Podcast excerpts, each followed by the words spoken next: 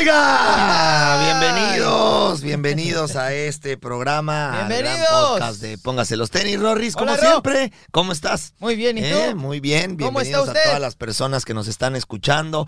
La primera pregunta que yo le haría a la gente, Rorris, es, ¿ya entrenó? ¿Ya entrenó? ¿Ya se puso los tenis? ¿Ya sudó? ¿Ya creó energía? ¿Ya generó entrenó dopamina, endorfina? no? ¿No, Rorris? Si no, póngaselas. Si no, póngale pausa a este podcast. Y póngase a entrenar. Póngase los tenis, escoja un video y póngase a entrenar. Que recuerde que el deporte es lo principal que uno tiene que generar al principio en su día, Rorris, para generar energía, dopamina, endorfinas. Esta sensación de satisfacción que te permite comerte el día. Así es. De- te da claridad mental y te hace sentir y arrancar de una buena manera. Claro que sí. Cuerpo sano, Rorris. Mente sana. Es así, la gente tiene cual. que entender que moverse es fundamental para generar eh, em, una estabilidad mental, Rorris, emocional, en este momento tan complicado y tan complejo, en donde la gente tiene ah, muchísima ansiedad, angustia, eh, muchísimas depresiones a nivel mundial, por muchas cosas. Si ya de por sí la vida es difícil, ahorita está más, ¿no? Claro. ¿Y cómo contrarresto eso? ¿Sentado en el sillón de mi casa? Por supuesto que no. ¿Viendo la tele todo el día? Claro que no. Uno Hay contrarresta poniéndose en movimiento.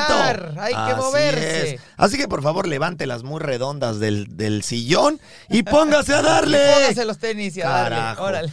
Bueno, ya por favor, Oris, porque si no ahorita te voy a poner a hacer burpees a ti. Cállate ya, por favor.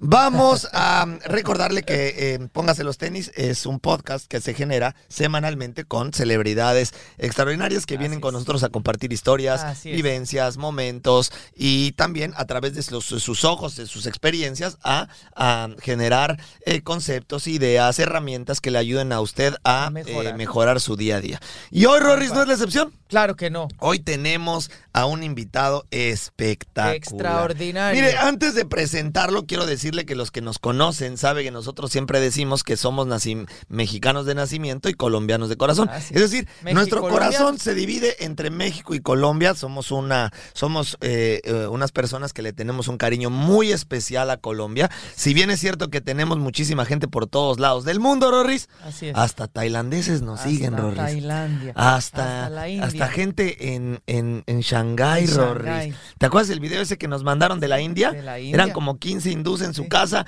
que gritaban, dándole. ¡Vamos, carajo! ¡Vamos, carajo! Ni entienden qué Ande, significa, no, pero, pero nos le gritaban y nos mandaron el video.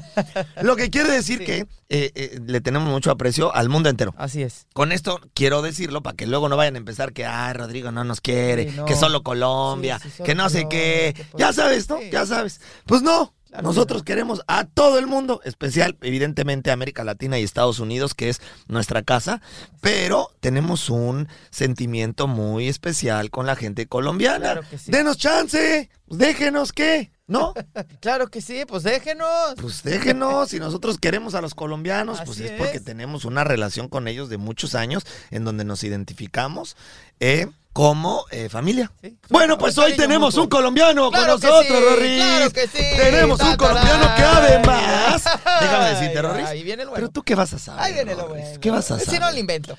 Mira, Rorris, voy a hablar de comida, pero, pero tú con problemas sabes puro hacerte atún. un par de huevos. Puro atún. Atún, tú te abres Atún latas de atún y comes.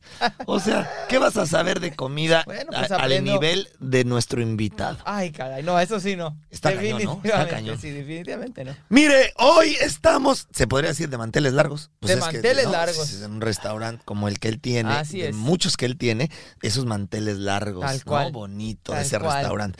Bueno, pues ni más ni menos que hoy tenemos a Juan Manuel Barrientos. ¡Oh! ¡Juan Manuel! Juan Manuel Barrientos Valencia, que es su segundo apellido, Rorris Valencia. Así es, Valencia. es ni más ni menos que uno de los chefs más importantes del Del mundo. mundo, del mundo. Está considerado dentro de eh, del mundo gastronómico, se dice que yo creo que es culinario, ¿no? Del mundo culinario, ¿no? Así es. Puede ser. O gastronómico. Eh, gastronómico. Gastronómico. Es una de las personas eh, más importantes, Rorris. Sí, a su corta edad. A nivel mundial. Que ojo, generalmente cuando uno llega a tener este, este nivel de reconocimiento, generalmente ya tienes, ya estás medio cascado, así como tú. Así como yo.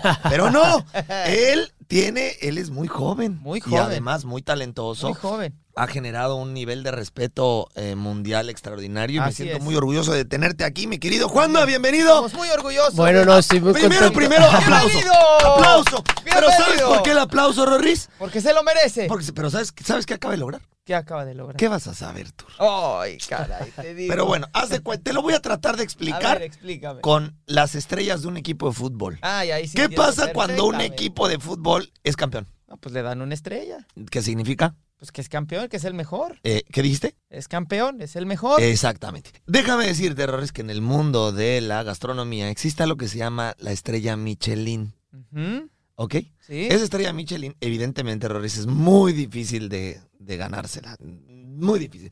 Tan difícil que déjame decirte que es el primer restaurante colombiano Sí. en la historia que tiene una estrella, estrella. Michelin. ¡Ah! Así que aplausos a Juan Manuel. ¡Bravo! Juan Manuel, bienvenido. Bienvenido. Muy contento de estar aquí con ustedes. Por lo menos hoy no me tienen sudando. Arranco el Ah, lunes. No te confíes, ¿eh? No te confíes, porque donde te Ahorita- distraigas, ahorita va a tener que hacer ahorita mismo te aquí. pongo a que te hagas lagartijas, así que no te confíes. Bienvenido, Juanma. ¿Qué, qué, qué, qué se siente ser el primer colombiano en traer una estrella Michelin?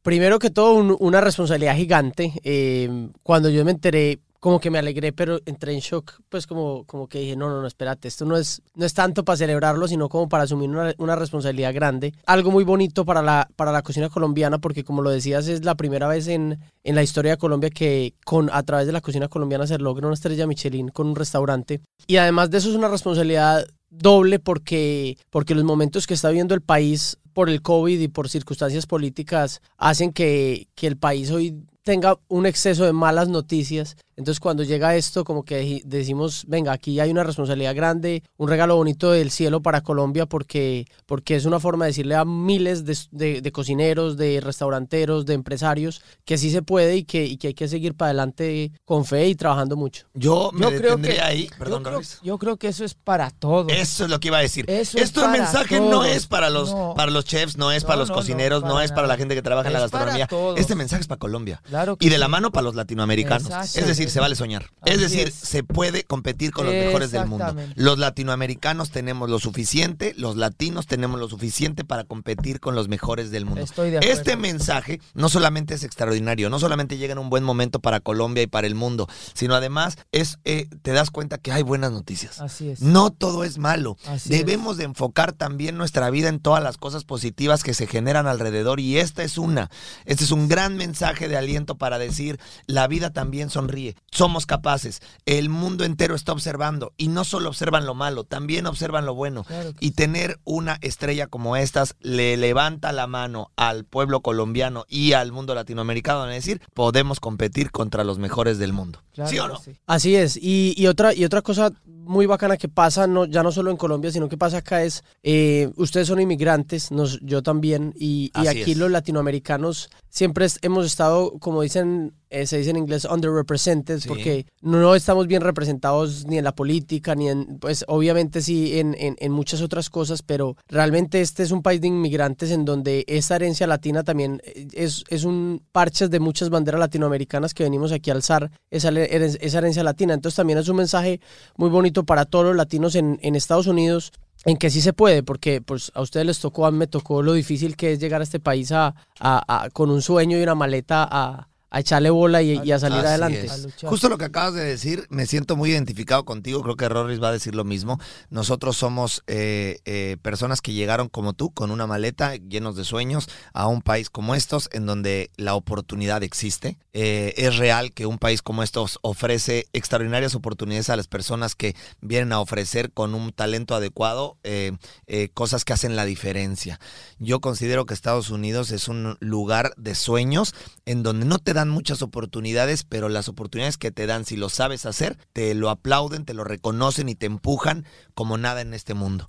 Creo que eh, tú tienes exactamente el mismo ejemplo de nosotros en donde se vale soñar, se vale llegar y se vale creerse el mejor del mundo, se vale eh, eh, ponerse a la par, se vale eh, eh, empezar como mensaje a todos los latinos que bien dices están aquí en los Estados Unidos, se vale mandarles este- el mensaje de los latinoamericanos, podemos llegar a ser los mejores del mundo en este país. ¿Estás Así de es, acuerdo? estoy completamente de acuerdo. y Llegaste aquí con una maleta, llegaste aquí con muchos sueños, hoy eres el colombiano colombiano más reconocido en un restaurante con una estrella Michelin. No te lo esperabas, pero seguro sí lo soñabas. Así es, sí, sí, no nos lo esperábamos tan rápido y además eh, yo siempre, siempre le digo a mi hija que imposible nada y, y yo Imposible creo que, nada. que, que este tipo de cosas la demuestran. Déjame decirte que hay una frase eh, muy famosa que dice que lo imposible solo toma más tiempo. Así es. Fíjate esa, ¿eh? ¿A que no te la sabías? No, esa no. Ahí te va. Lo imposible solo toma más tiempo. El problema es que la gente no tiene ese tiempo o no quiere dar ese tiempo.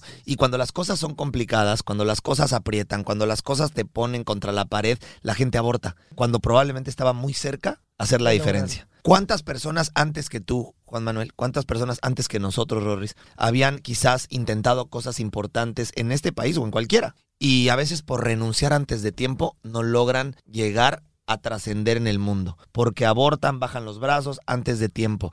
Qué importante es entender que lo imposible solo toma un poco más, Así es. ¿no? Así es. Entonces, como te decía, mi querido Juanma, lo imposible solo toma un poco más de tiempo, ¿no es cierto? Así es. Estoy seguro que eh, durante eh, toda esta etapa eh, de tu carrera, en este último año que ha sido tan trascendental para ti, ha habido muchos momentos en donde estuviste a punto de desistir. Donde antes de llegar al éxito como tal, pasaste malos momentos, pasaste momentos complicados de pensar, sigo, no sigo, invierto, no invierto, cambio mi estructura, no la cambio, especialmente después de pasar un momento en donde pues el mundo entero cerró y en donde un negocio como el tuyo depende de gente y lo que ya no tenía el mundo en este momento era gente. Un negocio como el tuyo vive de gente y la gente pues no estaba en la calle, por lo tanto, qué complicado es y para nosotros fue complicado con eh, una empresa como 54 donde tuvimos que cerrar las instalaciones en todo el mundo. No me imagino un restaurante que vive de comensales y que, y que además está pasando por un momento en donde está tratando de luchar no solamente para, la, para ganar un premio, sino para, las, para la sobrevivencia. ¿Tuviste o pasaste momentos complicados durante este periodo? Sí, definitivamente fueron momentos muy difíciles. Yo creo que ahí es cuando los líderes y, y las personas que logran tener éxito se definen, por así decirlo. Eh, un día le escuchaba a Farrell Williams decir que lo que te define es cómo, cómo te paras y cómo actúas cuando estás en el piso, ¿cierto? Así es, en los momentos Em, complicados. Nosotros, nosotros tomamos una decisión bien, bien difícil en, en el, en el momento de la, sali del, de la pandemia, porque digamos que lo que más, lo que más tenía el, el tema de la pandemia era la incertidumbre. Es decir, si a ti te dicen te va a pasar esto, esto, esto, esto, y en seis meses vas a salir, pues tú sabes tomar unas decisiones, pero la incertidumbre era lo que más llenaba eh, eh, el- el- la mesa de las decisiones. Entonces, una de las, yo creo que a nosotros lo que más nos definió como empresa, porque nosotros cuando empezamos en marzo del 2020 teníamos 300 empleados y mi padre me dice, eh, ¿cómo vamos a salir de esta? Y nos sentamos en, en la mesa de la casa porque también pues estábamos eh, eh, en cuarentena y solo veíamos, nos veíamos en familia. Yo le dije, yo creo que la mejor forma que nosotros vamos a sobrevivir es creciendo. Y él me decía, pero, pero espérate, estamos hablando no solo de que vamos a decrecer, porque vamos a despedir empleados, porque vamos a perder dinero, sino que te estoy diciendo que de pronto se muere la empresa. ¿Vos de qué estás hablando? Y yo le dije, no, venga, hagamos un plan, vista un año, em, donde en un año crezcamos. Yo soy muy curioso y me gusta investigar y leer muchas cosas y yo primero venía observando con un poco más de detenimiento cómo estaba reaccionando el virus en China, porque nosotros teníamos tres meses adelante del primer caso en China, el primer caso en Colombia. Entonces digamos que eso nos daba como una, una especie de, de espejismo de, o, de, o de bola mágica en decir esto puede pasar. Obviamente Latinoamérica y, en, y Colombia no es la excepción, es un país más pobre. Entonces digamos que íbamos a reaccionar un poco distinto y hoy lo vemos. Pero yo empiezo a ver que esto empieza a durar tres meses y que después de tres meses se empiezan a extender. Entonces yo dije, si nosotros, si esto fuera muy grave y durara seis meses, eh, ¿qué hacemos? Entonces yo le dije a mi padre, venga, dividamos en, en cuatro cuartos nuestras, nues- el próximo año, pues por quarters, y propongámonos estar más grandes que hoy el próximo marzo. Y devolvámonos. Yo, yo tengo un libro que se llama La receta del éxito y yo ahí explico cómo, cómo uno mapear los sueños y empezamos a ver cómo en el cuarto cuarto, o sea, en enero, marzo del 2021 teníamos que tener un crecimiento muy exponencial, cómo entre septiembre y diciembre deberíamos tener un- una reincorporación de las personas que teníamos y cómo evidentemente en, en marzo, junio, julio y después agosto, septiembre y mediados de octubre, que ya vamos saliendo, teníamos que tener una reducción y luego eh, eh, subir. Entonces, cuando hicimos ese plan al revés, nos dimos cuenta que teníamos una hoja de ruta y yo siempre he creído que la gente cree o dice que lo complejo y lo difícil son sinónimos. Quizá yo, yo quizás soy un poco romántico o me gusta analizar un poco más las cosas, pero yo creo que hay cosas difíciles y hay cosas complejas. Si yo te digo eh, a ti que estás aprendiendo a manejar, que vayas manejando de aquí a la playa y tienes, apenas sacaste tu licencia, eso es algo complejo porque tienes que hacer muchas tareas que ya sabes hacer, pero vas a llegar. Si yo te digo alza una pesa de 200 kilos y tú nunca has entrenado, es algo difícil. Es una sola tarea, pero es difícil. Entonces hay cosas complejas y cosas difíciles. Entonces cuando tú planeas y planeas al revés, em- te encuentras que esto, lo que nosotros teníamos, o el mapa, que era una hoja de ruta a la cual podríamos estar yendo un precipicio, pero por lo menos sabíamos para dónde íbamos, era algo complejo y que había que tomar una serie de, de- de decisiones o acciones que eran en su momento difíciles y ahí viene otra cosa que, que- que yo siempre he tenido o, siempre me ha caracterizado y es algo que se llama la macropaciencia y la microvelocidad. Para mí uno en los negocios tiene que tener un plan o en los sueños tiene que tener un plan muy grande y con ese plan tenerlo supremamente claro en dónde está el norte, cuál es ese foco y tener una macro paciencia, una gran paciencia. Y luego cuando haces ese plan, ese plan te dicta miles de tareas, miles de años de trabajo, miles de repeticiones, de push-ups, de madrugadas a ir a trabajar, de, de canciones si eres un cantante, de escribir. Pero eso, esas acciones, entre más rápido, con excelencia, ejecutes cada una de esas acciones, vas a llegar a esa meta. Entonces uno tiene que en la vida, en mi opinión, tener macro paciencia y micro velocidad. Entonces ya para terminarte un poco la historia, eso nos da una, una hoja de ruta en cómo vamos a actuar y nosotros nos damos cuenta de que teníamos, por así decirlo, gasolina eh, económica, es decir, teníamos caja para tres meses de sobrevivir. Entonces yo le dije a mi padre, si nosotros en tres meses vamos a estar quebrados, eh, por, porque tenemos X cantidad de plata y en, el tercer, en ese tercer mes, de acuerdo a los flujos, vamos a estar quebrados, ¿qué pasa si tuviéramos dos tercios de ese, de ese capital? Y me dice, no, pues nos quebramos en dos meses. Entonces yo le dije, listo, entonces hagamos una cosa. Actuemos como si solo tuviéramos un, un, un, un, cuarto. un tercio Un tercio. y luego el segundo tercio lo tratamos de dilatar en reducir el personal que teníamos, en reducir los gastos y poner a hibernar la compañía para garantizar con el tercer tercio la salida. Entonces nosotros guardamos caja y fue supremamente difícil y apostándole a volver a emplear a la gente. Entonces eh, era una decisión ahí sí muy compleja y muy difícil porque teníamos que despedir gente teniendo salarios para pagarle Claro. pero a lo que le estábamos apostando era que era mejor despedir a esas personas con un salario men- un mes menos de salario y darle y poder tener en septiembre una salida de, de tener gasolina para volver a prender la máquina y de emplearlos para el resto de, de, pues a término indefinido que pues que así funcionan las empresas que es que quemarnos en el tercer mes pero eso era muy difícil y era muy impolítica era no era políticamente correcto. Correcto. entonces lo que hicimos fue adicional a eso tenemos una fundación y lo que hicimos fue hacer un, una- un programa de flujo, de, de unos flujos de caja para mantener unos mínimos vitales para que la gente mercara. Y además de eso, compramos como 40 toneladas de víveres, arroz, garbanzo, panela, frijol. Y lo que, y lo que teníamos era tres personas o cuatro armando mercados todos los días, cada uno en, como en lugares distintos de, unas bodegas. Y todos los empleados que necesitaban pudieran ir a reclamar mercado, además de recibir el mínimo vital. Y de esa manera, digamos que amortizamos un poquito esa decisión que no era políticamente correcta en ese momento, pero que resultó generando empleabilidad en septiembre, porque en septiembre cuando las, el resto de las empresas habían despedido a la gente y se habían quebrado en el tercer, en el cuarto, en el quinto mes y no habían logrado volver a salir, no tenían cómo volver a emplear a la gente. Entonces nosotros ahí salimos con esa caja que teníamos o con, con ese flujo de caja que teníamos, eh, reempleamos la gente y empezamos ese crecimiento y hoy tenemos, ya casi vamos a llegar a 400 empleados, es decir, eh, a marzo del 2021 teníamos 50 empleados más y este año esperamos terminar con casi 500 empleados. Entonces yo creo que fue una apuesta muy difícil y fue lo que nos ayudó a sobrevivir. Bueno, eh, pues definitivamente creo que tenemos muchísimo de qué platicar de acuerdo a lo que acabo de, escuchar, Riz, pero quisiera empezar eh, diciéndote que en tus, primeros, en tus primeros comentarios dijiste soy alguien muy curioso. Sí. Y, y quiero decirte que en uno de los libros que leí hace poco decía justamente que quien tiene curiosidad no tiene miedo al futuro, porque se abre de modo natural a las ideas nuevas, al cambio y a la innovación. ¿Qué te parece, Ruris? Extraordinario. Va de nuevo, para el que no lo haya escuchado. Quien tiene curiosidad no tiene miedo al futuro porque se abre de modo natural a todas las ideas, al cambio y a la innovación. No me parece extraño entonces que él, siendo de esta manera tan curioso, estuviera buscando opciones para crearse nuevas ideas, nuevas alternativas y nueva manera de generar una nueva oportunidad para su empresa en un momento tan complicado.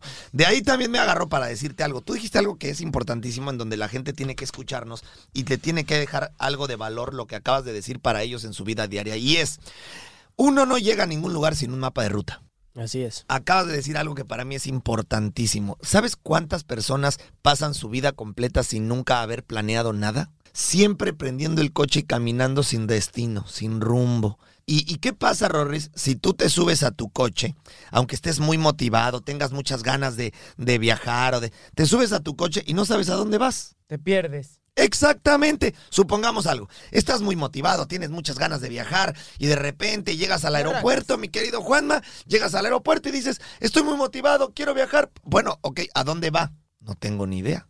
Tú lo que hiciste, si bien eh, estás de acuerdo conmigo, Rorris, Juanma lo que hizo antes de entrar en pánico, antes de que, de que eh, colapsara su empresa, creó un plan de ruta hacia donde quería llegar, donde ruta. se veía y después teniendo este plan de ruta, los pasos para llegar.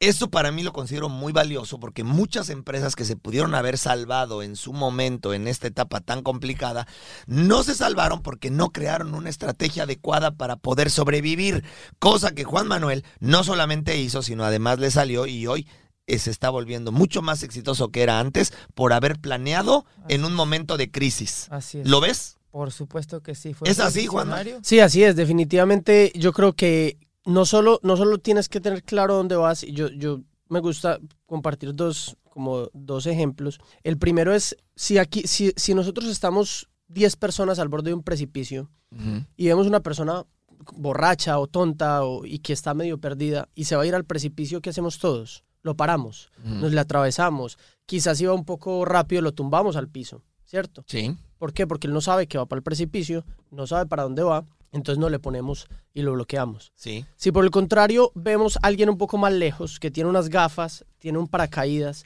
y nos grita, quítense que me voy a tirar al precipicio, todos nos le abrimos y lo dejamos tirar al precipicio. Y él va para un precipicio, pero él sabe para dónde va. Y yo siempre he pensado que así es el mundo, el mundo se le abre camino a la gente que, va- que sabe dónde va. Sí. Así vayas para un precipicio. Sí. Entonces, si tú tienes tus metas claras, nadie te va a estorbar, todo el mundo se te va a quitar. Pero si tú no tienes claro dónde vas, todo el mundo te va a estar empujando para todos los lados, te va a tumbar al piso y tú nunca vas a terminar yendo a ningún lado. Sí, es que al final, al final solo sobrevives, al final solamente vives en un mundo en donde caminas y, aceptas lo que la vida te ofrece y te propone en el momento en que lo que la vida quiere, lejos de tú saber qué es lo que quieres, para dónde vas y los pasos que necesitas para llegar a donde quieres ir. Y esto es lo que pasa con muchísimas personas que nos están escuchando en este momento, que justamente tienen este gran problema en la vida, Rorris, y es que la gente la pasa esperando que las cosas buenas en su vida lleguen sin entender que, como siempre lo decimos, hay que trabajar para eso. Ok, quiero lograr ciertas cosas en mi vida, lo entiendo bien, lo quiero. ¿Qué pasos tengo que tomar? ¿Hacia dónde tengo que ir? ¿Qué es lo que tengo que hacer? ¿Cuáles son las cosas que tengo que aprender? Ese es el plan de ruta que habla Juan Así es. Manuel. O sea, uno no puede de repente un día querer ser exitoso si no tiene claro qué es lo que quiere y qué se necesita para eso. Y entendiendo a la gente que nos está escuchando, lo que hizo Juan Manuel se puede hacer en cualquier cosa en la vida, En sus negocios, en sus En todo, familias, en sus, en sus trabajos, en sus profesiones, en general. Puede eh, eh, la gente eh, crear un plan de ruta, pueden crear un camino. Juan Manuel, en tu experiencia, ¿qué sería lo primero que tendría que hacer? Porque la gente allá afuera está ávida de este tipo de consejos, pero también dicen, ok, ya ¿Cómo? entendí que necesito un plan de ruta, ¿cómo? pero ¿cómo le hago? ¿Cómo le hago? Imagínate que alguien tiene su negocio o que alguien tiene un nuevo plan, Que alguien hacer quiere algo. hacer algo, un nuevo sueño, un nuevo, nuevo emprendimiento.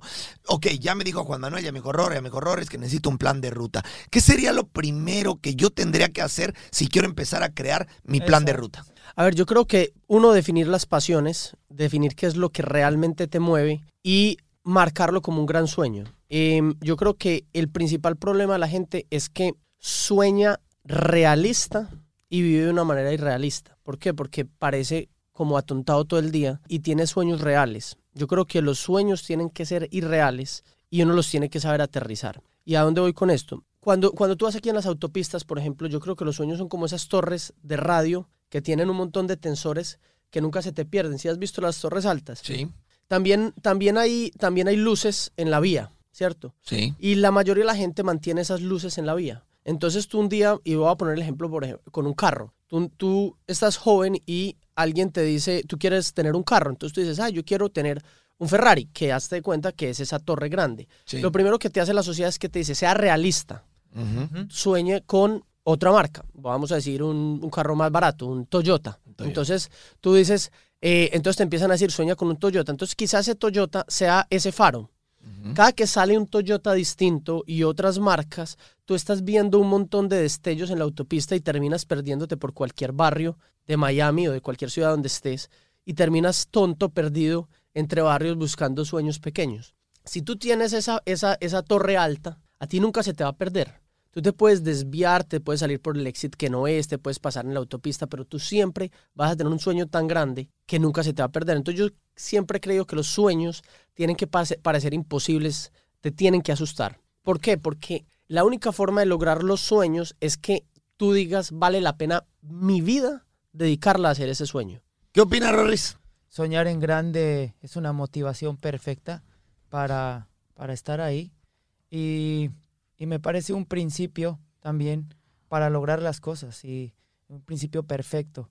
Cuando no tienes ni idea hacia dónde vas, cuando no tienes rumbo, cuando no tienes ruta, el inicio perfecto para hacer tu, tu ruta, para trazar tu ruta, es empezar por, por eso, por un sueño. Esa es la, Así la es. letra el número uno. Y lo que más me gusta es eh, de lo que acabas de decir, Juanma, es que hay que pensar en ese sueño gigante, Gigante, enorme, que te no asuste. tenerle miedo, que te asuste. Porque a veces decimos, no, ese sueño no es imposible. Mejor un sueño más chiquito. Momento, tenemos que ir a un corte comercial y regresamos. Oiga, mire, está perfecto que esté usted aquí escuchándonos en Póngase los tenis. Hay que entrenar todos los días. Recuerde que se puede inscribir en nuestro programa 54D online para entrenar durante los próximos 54 días con Rorris y conmigo, en donde por supuesto encontraremos y trabajaremos no solamente la parte física, sino la parte mental y emocional, que créame, va a ser un antes y un después de su vida cuando haya terminado este gran programa. Estamos de regreso. Continuemos con este tema, Rorris. Qué. Porque la gran mayoría de veces, cuando sueñas en grande, te dicen lo que acabas de decir. Sé realista. Ser realista. Sé realista. Eh, sé realista, aterrízate. O sea, eso es demasiado para ti, eso está muy lejos, eso es imposible, eso, eh, mira dónde vives, mira quién eres, mira de dónde vienes. ¿A cuántas personas que sueñan, porque tú le preguntas a cualquier niño sus sueños y sus sueños son eso, parecieran imposibles? Sí, Son sí, sí. extraordinariamente grandes, Grandes. maravillosos, porque en la cabeza de un niño no hay imposibles. Exactamente. En la cabeza de un niño no hay limitaciones, no hay paradigmas, no hay tabúes, no hay, no hay eh, em, conflictos internos porque aún no han vivido, lo- no les han generado estas, estos miedos mentales y estos hombre. conceptos inadecuados que cuando creces el mundo entero te llena de ellos para generarte miedos suficientes para que te paralices y que tu vida sea igual que la de cientos de miles de personas, una más dentro del montón sabiendo que cuando eras niño tenías sueños extraordinarios. Sin duda, lo que están diciendo es, tiene mucha lógica. Soñar en grande. Yo soy de esas personas que sin duda me considero alguien que he soñado en grande toda mi vida y he luchado por conseguirlo. Pero la gente que nos está escuchando ahorita dice, ok, sí está padrísimo, está padrísimo lo que dicen, sí está increíble. ¿Cómo le hago? Ok, sueño en grande, tengo una gran idea. Eh, eh, quiero ser esto en mi vida y creo que puedo ser el mejor. ¿Cómo le hago? Porque se dice fácil. O sea, hoy los ustedes dos, y, y me meto en este bucket list de tres, de nosotros, los tres que estamos aquí, hemos encontrado cómo hacerle y hemos, hemos diseñado la forma para estar en donde estamos y hemos eh, roto paradigmas, tabúes, hemos luchado contra cosas que parecieran imposibles y hoy estamos aquí levantando la mano, como decíamos al principio, enseñando si se puede. Ok, pero el que está allá afuera en su casa escuchándonos en alguna parte del mundo dice, ok, yo quiero ser eso. ¿Cómo le hago? Yo no sé si ustedes estén de acuerdo conmigo, pero si hablamos de tener un plan de ruta, si hablamos de crear una estrategia y una estructura para que la gente sepa dónde quiere llegar y ese, y ese lugar donde quieren llegar es el sueño más increíble y que pareciera imposible, ¿cuál sería el primer paso que tengo que hacer? En mi opinión, planearlo al revés. Si tú quieres un Ferrari en 10 años, en 9 años, ¿qué carro tienes que tener? Di Maserati. En 8, ¿qué carro tienes que tener? En 7, en 6, en 5, en 4.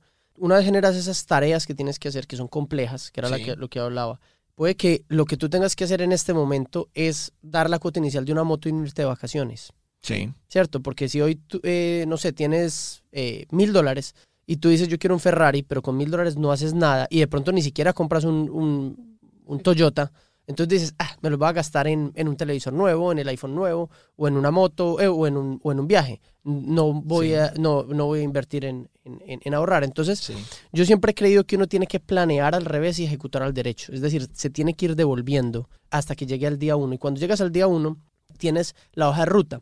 Y esto es un poco como los, los, los laberintos que uno hacía en, esos libreticos que, te- que había cuando uno era pequeño y, y jugaba y hacía el laberinto. Yo siempre hacía el laberinto perfecto porque empezaba del final. Así es. Yo empezaba en el final y, llegaba al principio y uno nunca se equivoca. Exactamente. Entonces, si tú, si tú como ese laberinto, que es el laberinto de los sueños, que es el laberinto de la vida, que es el- la incertidumbre de, de cómo vas a enfrentarte a la vida, por lo menos tienes una hoja de ruta con un gran sueño, un imposible que te va a mover toda tu vida y empiezas a venirte al revés a decir, bueno, yo, si yo lograra eso, ¿qué tendría el año inmediatamente anterior? Es decir, si yo quiero una casa en, aquí en el agua, antes tengo que tener una casa que de pronto quizá no tenga agua. Porque aquí pagas, para el agua tienes que pagar como casi que el doble porque es como si estuvieras comprando la casa del vecino pero hacia el mar. Sí. Eh, luego tienes que tener una casa, antes tienes que tener un departamento, antes tienes que pagar una renta, antes tienes que tener un trabajo y vivir acá. Entonces si, tú, si tu sueño es venirte a vivir a Miami y tener una casa en el agua, tienes que tener una hoja de ruta, no puedes llegar del, del 1 al, al, Al al, 10. al 10 porque eso te va, lo que va a mostrar en ti es que tienes impaciencia. Acuérdate que ahorita hablábamos de la macro paciencia. Ujú. Entonces, si tú tienes el sueño grande, la macro paciencia, la micro velocidad para ejecutar esas tareas y ya tienes esa hoja de ruta que la planeaste al revés, por ahí tienes un muy buen chance de empezar a andar y evidentemente yo creo que ustedes lo saben igual que yo, la disciplina. Porque el componente de la disciplina en cualquier cosa es vital. Si uno no tiene disciplina, no, no logra nada. De acuerdo, me gusta lo que dices y, y- y- y sin duda creo que es una buena estrategia. Y después yo le sumaría algo que no sé, si yo creo que ustedes van a estar de acuerdo conmigo. La gran mayoría de las personas le permite al cerebro ser este principal boicoteador y empezar a generar pensamientos eh, equivocados eh, en lugar de tener una mente millonaria, en lugar de pensar eh, de una manera positiva, le permiten a su cabeza eh, adueñarse de pensamientos como no puedo, es demasiado difícil. Es imposible. Es, es una manera de pensar, es un mindset. Es como, es como programarte a que no va a suceder por todas las cosas negativas que pueden suceder para poder llegar. Así es. Y empiezas a creer en este tipo de cosas, en donde no puedo, es demasiado difícil, eh, faltan muchos años, eso no es para mí. Y a eh, es procrastinar. mucho dinero, claro, exactamente. Y entonces tu cabeza se va, eh, eh, se va entrenando porque pareciera que no, Rorris, pero cuando uno se dice tantas cosas y se permite ese tipo de pensamientos, eh, estás entrenando a tu cabeza, estás diseñando tu mentalidad para Para fracasar, fracasar así. para nunca conseguir esos sueños que querías. En lugar de llenar tu cabeza con pensamientos como lo puedo lograr, eh, eh, no es tan complicado, eh, puedo, eso es para mí, soy capaz de hacerlo. Cosas tan simples como eh, pensamientos positivos que le generan a tu cabeza y a tu, a tu mentalidad una manera de pensar adecuada para poder conseguir ese Ferrari que tú dices. ¿Cuántas personas pensarían, no, ese coche es para millonarios? No, ese coche no es para mí. Ese coche yo nunca lo podría alcanzar. Ese coche vale tanto dinero. No, ese coche ni siquiera lo podría yo tener porque ni siquiera tengo una cochera para ese coche. Ni siquiera podría tener ese coche porque yo ni siquiera vivo en un lugar donde ese coche puede andar. Es decir, 454 pretextos de por qué ese coche no es para ti. Así es. En lugar de hacer que tu cabeza diga, claro, ¿cómo me vería yo en ese coche? O sea, en ese coche podría lograr tantas cosas. Ya me vi en ese coche. ¿Cuántas personas que son exitosas se visualizan antes de tener las cosas? En el fútbol, Juanma, déjame decirte que existe una cosa, no es en el fútbol, en el deporte en general, nosotros hacemos algo que se llama visualización, que significa imaginarte exactamente en el momento antes de que suceda, para entonces, cuando el momento suceda, tu cabeza ya conozca las diferentes posibilidades para salir adelante en una situación como esa. Así. Por ejemplo, te voy a decir qué hacía yo. Eh, un partido, un día antes de un partido de fútbol, me- me- cuando yo me acostaba, yo me imaginaba la situación como jugador de fútbol, cuando tenía el balón, cuando me atacaban a lo mejor uno o dos rivales de frente, me quitaba uno, me quitaba dos y enfrentaba al portero de frente. Y entonces me imaginaba cómo me va a salir el portero.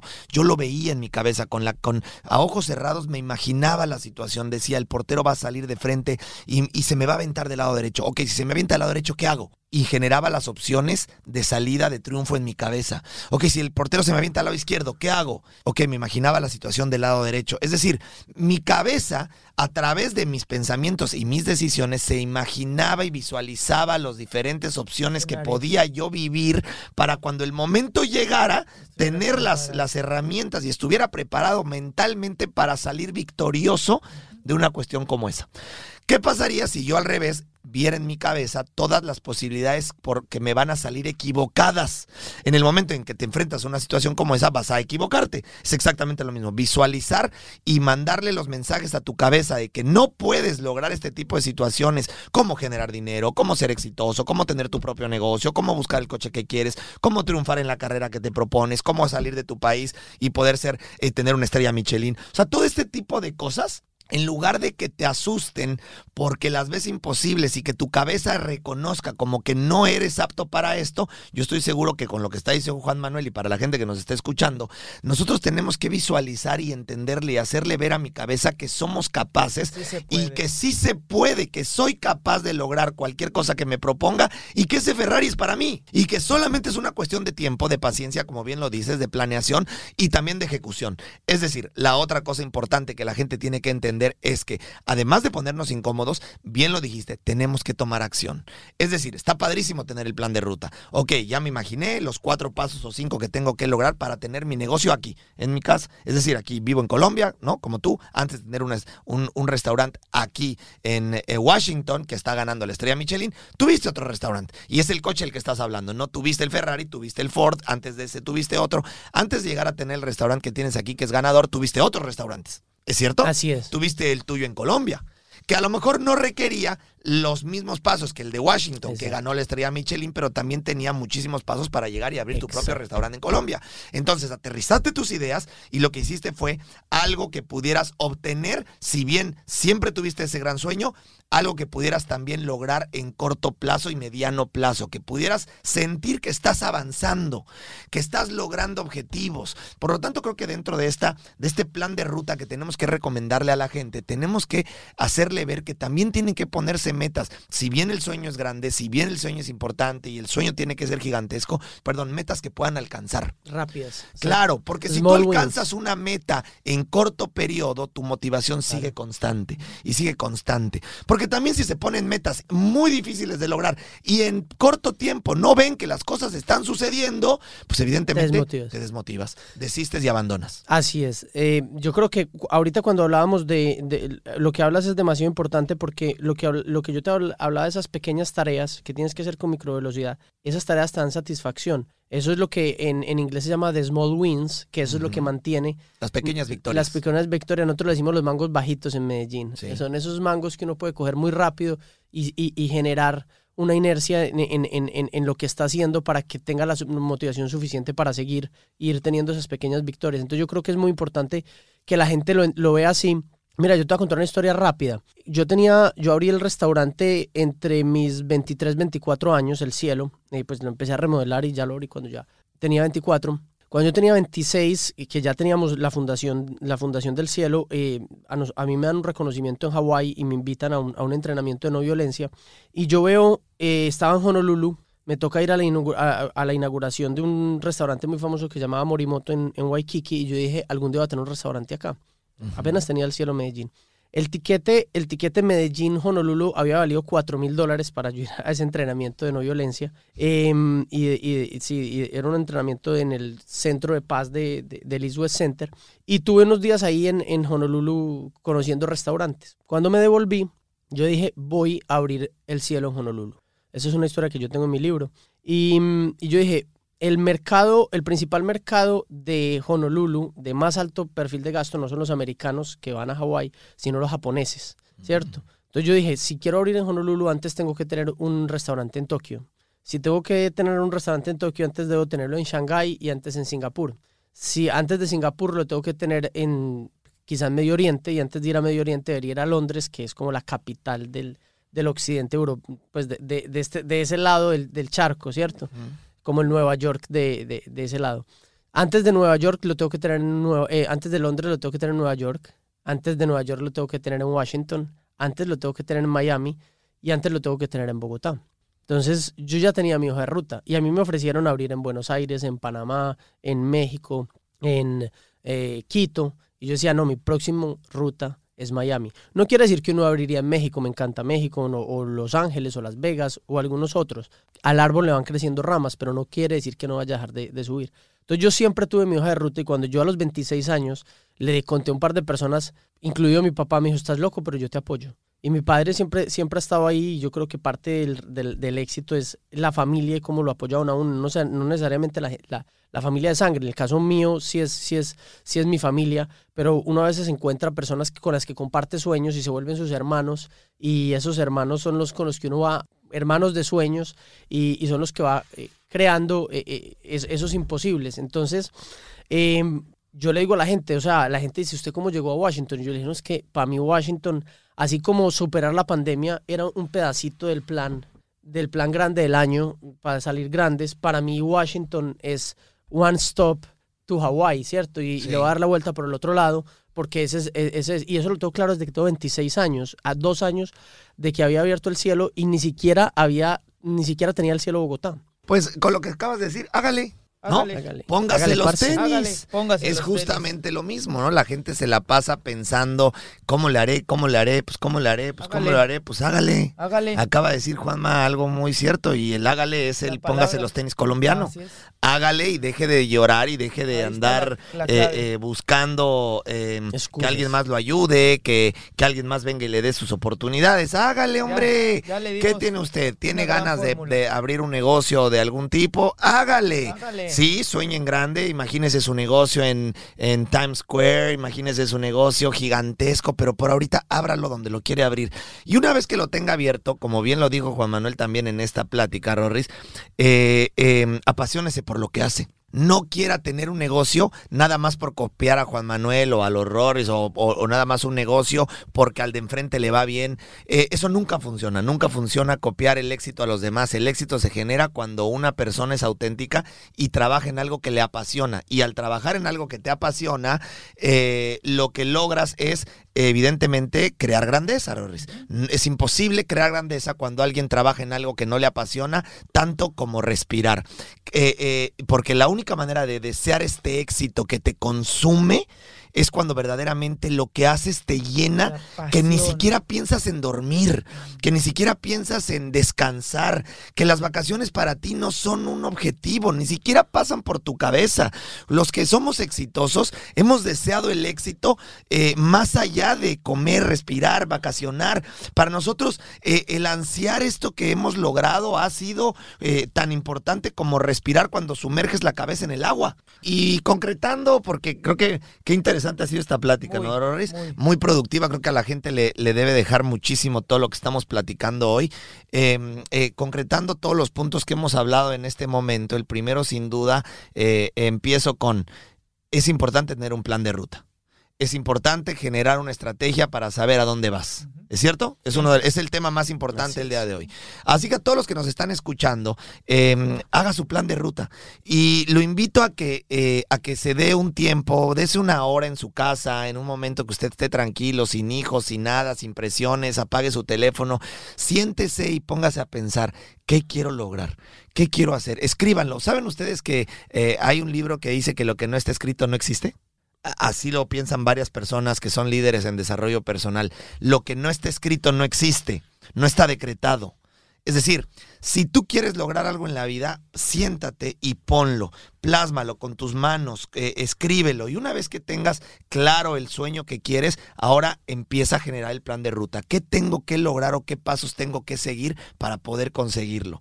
uno tiene que buscar personas a quien admirar, pero algún día escuchaba a Matthew McConaughey, que decía que su ídolo era la visión de él en 10 años.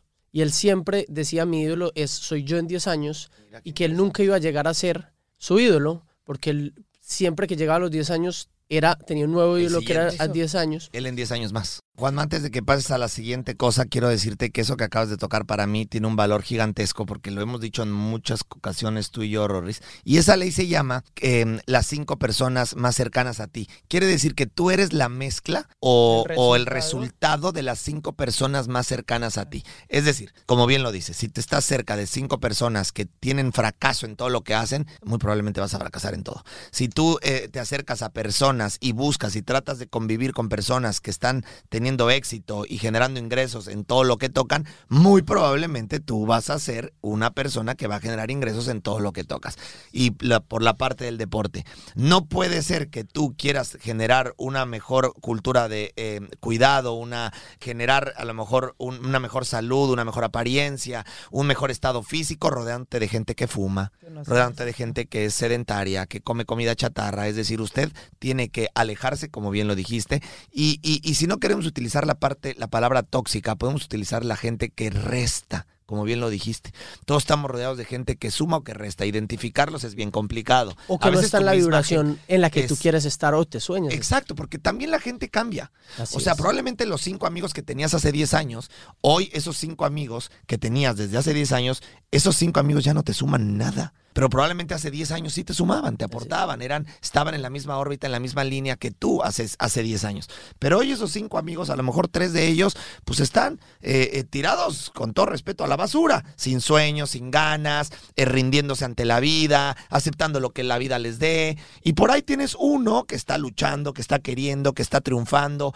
Y evidentemente, difícilmente ese que está triunfando, luchando y haciendo las cosas va a seguirse juntando con los otros dos. ¿Qué haces tú juntándote con esos dos? Pégatele al que está triunfando, pégatele al que está. Y ese mismo te va a presentar a gente que también está triunfando. Y vas a empezar a desechar gente que no te suma, sino te resta. Y empezar a hacer un nuevo círculo de amistad, un nuevo círculo de influencia Exacto. que te va a permitir aspirar a nuevas cosas rodeándote de gente con habilidades y conocimientos que van a aportar en tu beneficio de crecimiento. Sí Es así. Así es. Completamente de que acuerdo. te gana. Exacto. Por lo tanto, otro de los consejos que nos llevamos aquí antes de terminar este podcast es analiza bien con las personas que estás eh, en este momento rodeándote.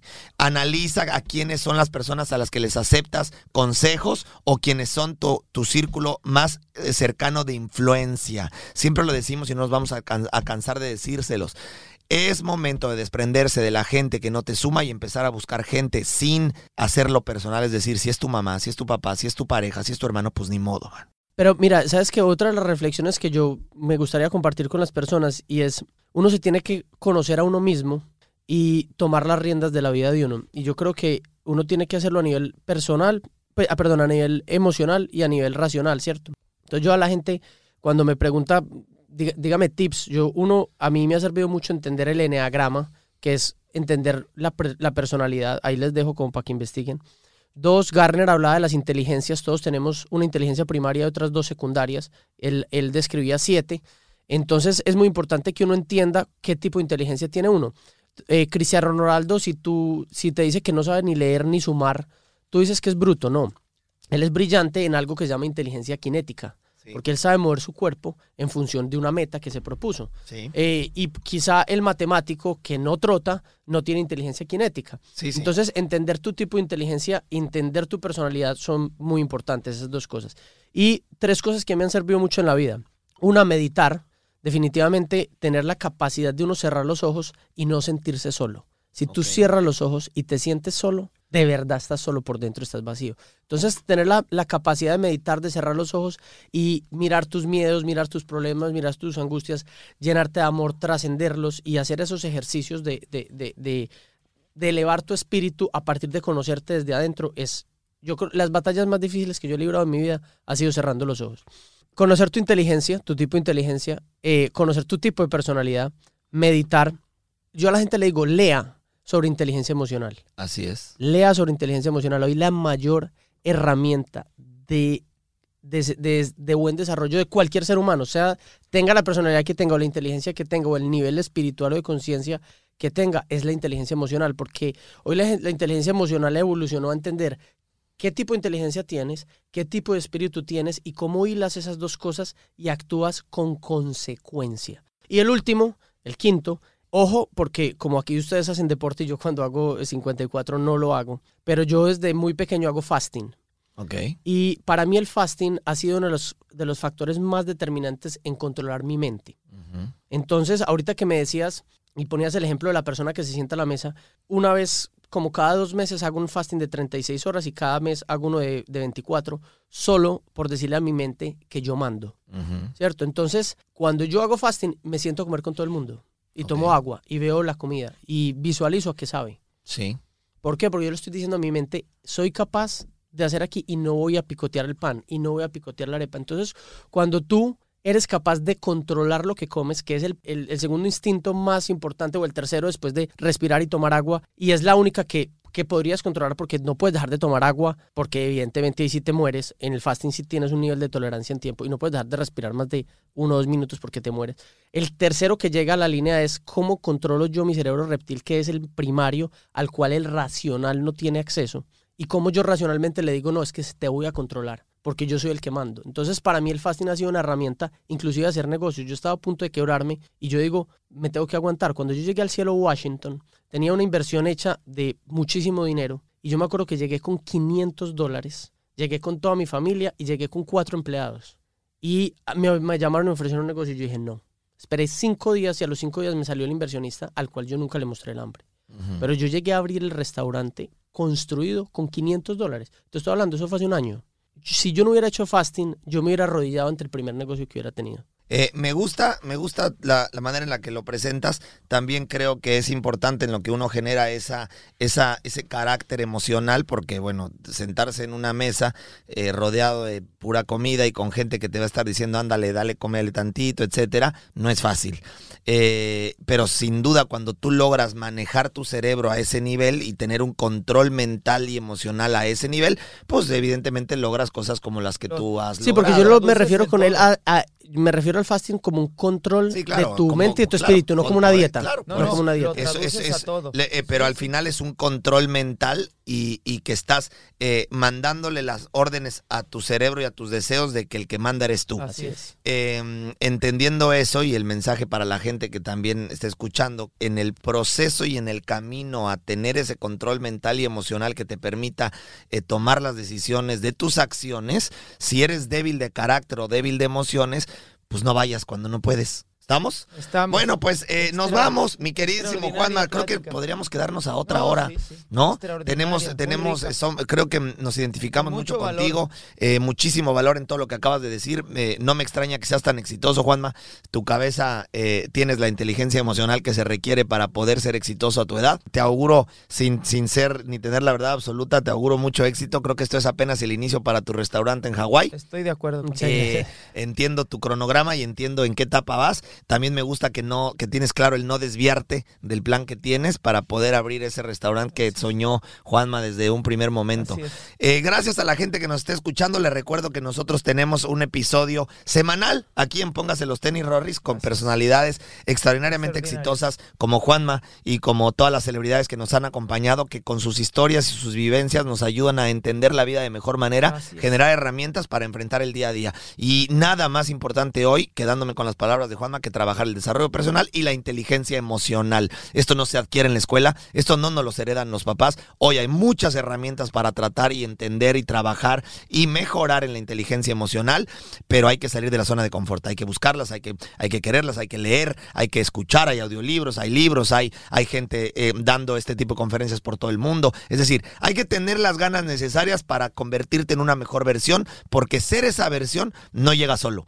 Hay que trabajarlo todos los días y ponerte incómodo para buscar este tipo de herramientas como este podcast que te ayuda a ser mejor, que te genera estas herramientas, Juanma, de gente tan exitosa como tú que ha utilizado estas herramientas para triunfar en el día a día. Hay que ponerse los tenis. Así que póngase los tenis, carajo. ¿no? Póngase los Hay tenis. que ponerse los tenis. Así es. Póngase los tenis Que y... imposible, nada. Exactamente, Eso, lo imposible, imposible solo nada. toma más tiempo. Imposible Acuérdese nada. usted que imposible nada. Sueñen Gracias, grande. Sueñen, grande. Sueñen grande. Póngase los Póngase tenis, los póngase a entrenar. Le recuerdo el programa Gracias, de Juanma. 54 de en línea. Lo quiero ver entrenar, Juanma. Entrene. Que se pongan a entrenar, ¿no? Así es. Carajo, ahí está el programa en línea. Hágalo y Haga verá del lo que entrenamiento un hábito diario. Hacer un hábito diario que le va a ayudar a enfrentar su vida de mejor manera. Gracias Ándele, a todos. gracias. Nos vemos la próxima Gracias, semana. Un abrazo. Gracias. Chao. ¡Abrazo! fuerte aplauso. Muchas felicidades. Gracias.